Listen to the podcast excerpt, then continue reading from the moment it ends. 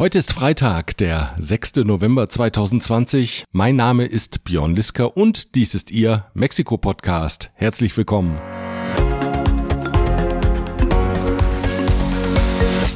Am gestrigen Donnerstag kamen die Mitglieder der AHK Mexiko zu ihrer jährlichen Mitgliederversammlung zusammen.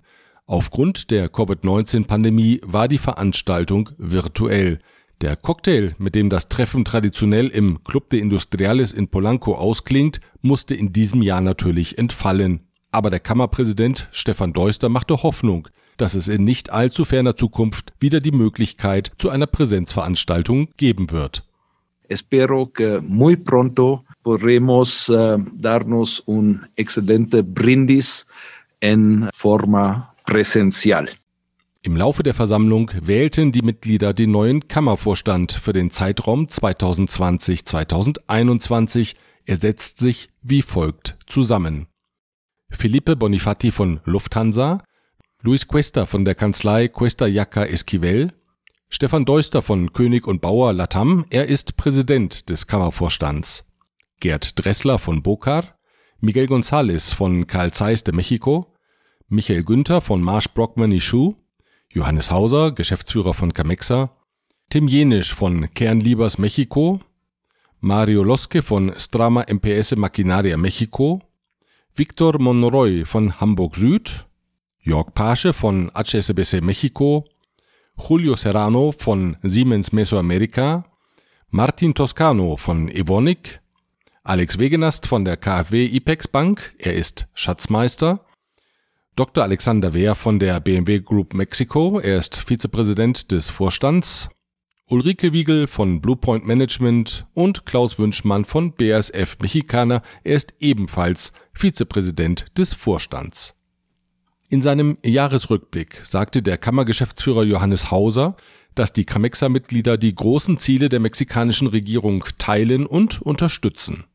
Por parte de Camexa aplaudimos la intención del gobierno de acabar con la corrupción en el país y compartimos la meta de reducir la inmensa brecha social que sigue caracterizando la realidad mexicana, así como hacer frente a la reinante inseguridad. Auch auf das gewandelte Verhältnis der Unternehmerschaft zu Mexikos Regierung ging er ein. Lo que en cambio sí nos ha preocupado es la falta de previsibilidad de la política económica una creciente distancia entre el sector privado y público y en algunos círculos gubernamentales incluso una indiferencia completa ante los intereses de las empresas y la suerte que corren. Johannes Hauser drückte seine Genugtuung darüber aus, dass Mexikos Regierung an der dualen Ausbildung im Land festhält. Hauser sagte, auf Dauer erfolgreich sein könne die duale Ausbildung in Mexiko nur dann, wenn sie jenseits von ideologischen Unterschieden über die Regierungswechsel hinaus Kontinuität habe. Das Modell wird mit Unterstützung deutscher Organisationen, darunter die AHK, ausgebaut. Zufrieden zeigte sich Hauser mit der großen Resonanz der Mitglieder auf das Angebot an Informationen, Webinaren und Online-Zusammenkünften der Kammerkomitees in den zurückliegenden Monaten.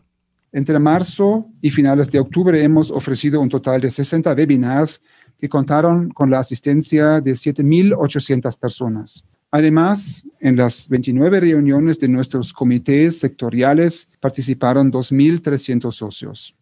Auch der Kammerpräsident Stefan Deuster betonte, dass die Funktion der Kammer als Netzwerkplattform und Informationsquelle in der gegenwärtigen Pandemie ganz besonders wichtig sei.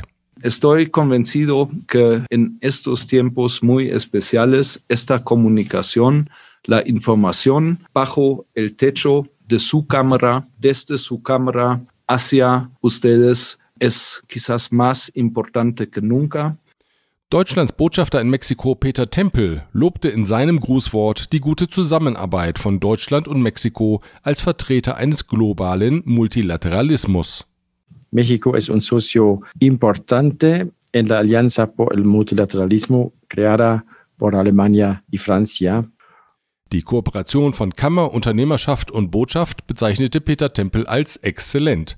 Gemeinsam sei es in der Pandemie gelungen, Probleme rasch zu lösen. Muchos de los problemas urgentes que surgieron a partir de la pandemia los pudimos resolver juntos gracias a la excelente colaboración entre Camexa, las empresas y la embajada. Die einstündige Aufzeichnung der Mitgliederversammlung ist auf YouTube verfügbar. Den Link finden Sie auf der Webseite dieses Podcasts www.derpodcast.mx. Die Fluggesellschaft Interjet hat am Sonntag und Montag sämtliche Flüge gestrichen. In einem Kommuniqué begründete das Unternehmen die Stornierung mit einer notwendigen Anpassung des Flugplans. Die Linie befindet sich derzeit in der Umstrukturierung, nachdem im Sommer eine Investorengruppe 90 Prozent von Interjet übernommen hatte. Der staatliche Flughafenbetreiber Aeropuertos y Servicios Auxiliares teilte mit, dass Interjet im gesamten laufenden Jahr kein Geld für die Betankung der Flotte gezahlt habe. Dies hat offenbar dazu geführt, dass die Maschinen am Boden bleiben mussten. Am Dienstag protestierten zudem Interjet-Mitarbeiter im Flughafen von Mexiko-Stadt. Nach Angaben der Gewerkschaft zahlt die Gesellschaft seit zwei Monaten die Gehälter nicht aus. Abgelöst wurden die Interjet-Mitarbeiter durch eine zweite Streikfront am Flughafen. LKWs stehen derzeit aufgereiht am Terminal 1. Die Fuhrunternehmer fordern die Begleichung alter Rechnungen. Vor einem Jahr hatten sie Dienstleistungen für den Flughafen erbracht. Die dafür in Rechnung gestellten 10 Millionen Pesos, rund 400.000 Euro, seien aber bisher nicht bezahlt worden. Informieren Sie sich also in diesen Tagen rechtzeitig über die aktuelle Streiklage, wenn Sie vom Hauptstadtflughafen Benito Juárez abfliegen. Fragen gibt es weiterhin zur neuen Richtlinie für die Etikettierung von Waren, die nach Mexiko eingeführt werden. Wie berichtet, klagen derzeit zahlreiche Unternehmen, dass ihre Importe nicht durch den Zoll kommen, weil die Zöllner auf eine korrekte Etikettierung bestehen. Die am 1. Oktober geänderten allgemeinen Außenhandelsregeln sehen vor, dass, abgesehen von wenigen Ausnahmen, alle Waren, die in Mexiko in den Verkehr gebracht werden, mit einer korrekten Etikettierung in spanischer Sprache zu versehen sind. Experten des Wirtschaftsministeriums haben in einem Webinar der AHK Mexiko erklärt, dass die Etikettierung im Ursprungsland aufgebracht werden kann oder von einem Dienstleister innerhalb der Zollzone. Ich habe die Expertin für Außenhandel der AHK Mexiko, Sabine Schulte, gefragt, welche Vorgehensweise sie derzeit empfiehlt. Meine Empfehlung diesbezüglich wäre, dass die deutschen Firmen von ihrem mexikanischen Importeur fordern, dass die ihnen ganz punktuell angeben, welche Informationen auf der Etikette enthalten sein müssen. Am besten sofort mit Wortlaut und allem, wie es in der jeweiligen Norm festgelegt ist. Komplett ausgereift sind die neuen Regelungen allerdings noch nicht, wie Sabine Schulte sagt, denn es werde Ausnahmeregelungen geben, die noch zu definieren seien. Hinzu kommt, dass ja die Regierung noch genauer definieren wird, welche Ausnahmen in welchem Falle gelten und wie man diese belegen muss. Am 17. November von 10 bis 12 Uhr mexikanischer Zeit veranstaltet Camexa ein zweites Webinar zu dem Thema, diesmal mit Tipps aus der Praxis von einem Zollagenten und Importeuren. Informationen finden Sie auf der Homepage der Kammer unter mexico.ahk.de. Dort können Sie auch die Präsentation der Experten des Wirtschaftsministeriums herunterladen und finden den Link zu einer englischsprachigen Übersichtsseite, die das Ministerium erstellt hat. In Kraft getreten ist jetzt das modifizierte Gesetz zum Patentschutz und Schutz des geistigen Eigentums für Industrieprodukte. Hierunter fallen beispielsweise auch der Markenschutz und der Schutz von Designs. Es löst das Vorgängergesetz aus dem Jahre 1991 ab, das Inkrafttreten des NAFTA-Nachfolgeabkommens USMCA zwischen Mexiko, den USA und Kanada erforderte eine Aktualisierung des Gesetzeswerks. Einen Überblick über die Änderungen bietet eine Zusammenfassung der Kanzlei von Wobesser. Der Überblick ist in englischer und spanischer Sprache verfügbar. Die entsprechenden Links finden Sie auf der Homepage des Podcasts unter www.derpodcast.mx. Wie ist das eigentlich, wenn man inmitten der Covid-19-Pandemie nach Mexiko entsandt wird? Darüber habe ich mit Ronald Münch gesprochen, dem Leiter der Abteilung für Wirtschaft und globale Fragen an der deutschen Botschaft in Mexiko. Er ist seit knapp zwei Monaten im Land. Herr Münch, was waren denn die ersten Gedanken, als Sie hörten, dass es nach Mexiko geht? Ja, die ersten Gedanken waren zunächst große Stadt, viel Verkehr. Und gleichzeitig von meinen Kolleginnen und Kollegen und auch aus dem Bekanntenkreis Glückwunsch zu einem Land, das so faszinierend vielfältig und so reich an Kultur und gastronomischen Eindrücken ist, dass es für alle, die mit mir kommen, jedenfalls ein großer Gewinn ist. Sie sind jetzt seit knapp zwei Monaten im Land. Was waren denn die ersten Impressionen? Was hat Sie vielleicht auch überrascht? Es ist natürlich eine Zeit, die sehr ungewöhnlich ist, wenn man hier ankommt in der Pandemie. Alles ist doch etwas anders, als man es sonst vielleicht gewohnt ist, wenn man einen neuen Posten in einem anderen Land aufnimmt. Man kommt hier an und ähm, plötzlich erscheint der Verkehr recht entspannt zu sein. Man kann erstaunlich gut mit dem Fahrrad hier herumfahren. Es sind sehr, sehr nette, sehr hilfsbereite Leute. Es ist durchaus ein wirklich angenehmer und sehr positiver Eindruck, wenn man hier ins Land kommt. Zeit, die berühmte mexikanische Küche zu entdecken, hatten Sie sicherlich auch schon. Gibt es denn da ein Gericht, äh, das Sie in dieser kurzen Zeit schon besonders schätzen gelernt haben? Gerade bedingt durch die Zeit, in der wir jetzt angekommen sind, haben wir einige neue Gerichte kennengelernt, die wir wirklich lieben gelernt haben auch schon. Chile en Nogada, eines der Beispiele.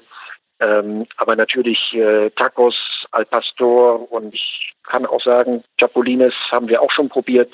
Das sind auch hier, in dem, was die Küche angeht, sehr, sehr angenehme und positive Eindrücke. Lassen Sie uns noch einen Blick auf die deutsch-mexikanischen Wirtschaftsbeziehungen werfen. Wie sind die aus deutscher Sicht einzuordnen? Klar ist, dass Mexiko auch im weltweiten Vergleich einer der zentralen Standorte deutscher Unternehmen ist ein Schwergewicht sozusagen 2000 Firmen etwa, die mit deutscher Beteiligung hier im Land registriert sind. Ein Großteil dieser Unternehmen mit eigener Produktion in Mexiko. Deutsche Firmen schaffen hier wirklich viele direkte Arbeitsplätze, Hunderttausende. Gleichzeitig ist auch das Thema duale Berufsbildung hier ein wichtiger Baustein unserer engen Partnerschaft wenn auch hier und da natürlich nach wie vor neue Probleme auftauchen, mit denen ich jetzt auch ganz aktuell zu tun habe, beispielsweise die Schienenblockaden in einigen Bundesländern, insbesondere mit Joacan, die auch äh, dazu führen, dass bestimmte Lieferketten nicht mehr funktionieren, bestimmte Transportwege nicht mehr funktionieren oder auch das äh, Problem mit der administrativen Umsetzung von neuen Zertifizierungsnormen auf mexikanischer Seite, die dazu geführt haben, dass einige Waren nicht aus dem mexikanischen Zoll herauskamen. Das sind alles Probleme, die, die zeigen, wie notwendig es auch ist, ständig und immer wieder flankierend deutsche Unternehmen zu unterstützen. Das ist sicherlich ähm, jetzt und wird in Zukunft auch einer der Schwerpunkte der Arbeit hier an der Botschaft für mich und für mein Team sein. Neben der engen Zusammenarbeit mit der Camexa, die ich bereits äh, wirklich in den ersten Tagen sehr schätzen gelernt habe. Ähm, ein weiterer Schwerpunkt wird sicherlich auch weiterhin eben die berufliche Bildung sein und vor allem natürlich auch der Kontaktaufbau, insbesondere in die Regierungsstellen auf nationaler und auf bundesstaatlicher Ebene. Und auch hier um das vielleicht noch abzuschließen, fällt mir auf in den ersten Kontakten gerade zu den mexikanischen Partnern in die Regierungen hinein, auf nationaler und auf bundesstaatlicher Ebene, große Aufgeschlossenheit, konstruktives Zugehen, ausgestreckte Hand. Ich ähm, muss sagen, das sind gute Voraussetzungen für die Zusammenarbeit. Herr Mönch, herzlichen Dank für diese Einschätzung. Dankeschön, auch von meiner Seite aus. Alles Gute. In der zurückliegenden Woche ist die sogenannte Estafa Maestra, der Meisterbetrug also, wieder in die Schlagzeilen gekommen. Der Betrug datiert aus der Zeit der Vorgängerregierung unter Staatspräsident Enrique Peña Nieto. Öffentliche Gelder flossen über Scheinaufträge offenbar unter anderem in die Wahlkampffinanzierung der Partei PRI in mehreren Bundesstaaten. Als eine Schlüsselfigur der Estafa Maestra gilt die bereits in Untersuchungshaft sitzende frühere Ministerin Rosario Robles. Während ihrer Amtszeit als Ministerin für Soziales sowie für Agrar-, Landschafts- und Stadtentwicklung sollen die Geldmittel über die von ihr geleiteten Ministerien umgeleitet worden sein. Angeblich beläuft sich die Gesamtsumme der abgezweigten öffentlichen Gelder auf 5 Milliarden Pesos, umgerechnet 200 Millionen Euro. Ihr damaliger enger Mitarbeiter Emilio Salvador González hat nun den Ermittlern angeboten, gegen Straffreiheit sein Wissen zu teilen. Medienberichten zufolge soll er über belastendes Material gegen Rosario Robles und den Ex-Präsidenten Peña Nieto verfügen. Allerdings ist auch Sebadua selbst im Fokus der Ermittler. Wie verschiedene Online-Medien berichten, hat er falsche Aufträge unterzeichnet und Unterschriften gefälscht, um über diese Scheinaufträge mit Firmen und Universitäten Geld auf dunkle Konten umzuleiten. Bisher ist es dem 59-jährigen Anwalt aber gelungen, sich mit Rechtsmitteln vor einer Strafverfolgung zu schützen. Wie die Zeitung Reforma am gestrigen Donnerstag berichtete, hat derweil ein Bundesgericht in Mexiko-Stadt der Generalstaatsanwaltschaft des Landes vorgeworfen, bei der Estafa Maestra zu zögerlich zu ermitteln. Der Bruder von Präsident Andrés Manuel López Obrador, José Ramiro, will Gouverneur von Tabasco werden. Er trat von seinem Amt als Staatssekretär für Migrationsangelegenheiten in dem Bundesstaat zurück und bereitet jetzt die Kandidatur für 2021 vor. Von 2004 bis 2006 war José Ramiro Bürgermeister von Macuspana, dem Geburtsort der López Obrador-Geschwister. Während seiner Amtszeit hatte es Vorwürfe der Veruntreuung von öffentlichen Geldern gegeben. Die damalige Richterin am obersten mexikanischen Gericht Olga Sanchez Cordero bestätigte später, dass es während seiner Amtszeit zu finanziellen Unregelmäßigkeiten gekommen war. Heute ist Sanchez Cordero Innenministerin in der Regierung von López Obrador.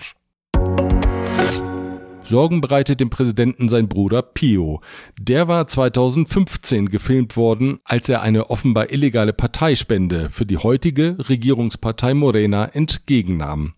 López Obrador sagte gestern, für seinen Bruder gelten die Gesetze so wie für jeden anderen Bürger. Er werde keine korrupte Person schützen, auch dann nicht, wenn es sich um ein Mitglied der Familie handle.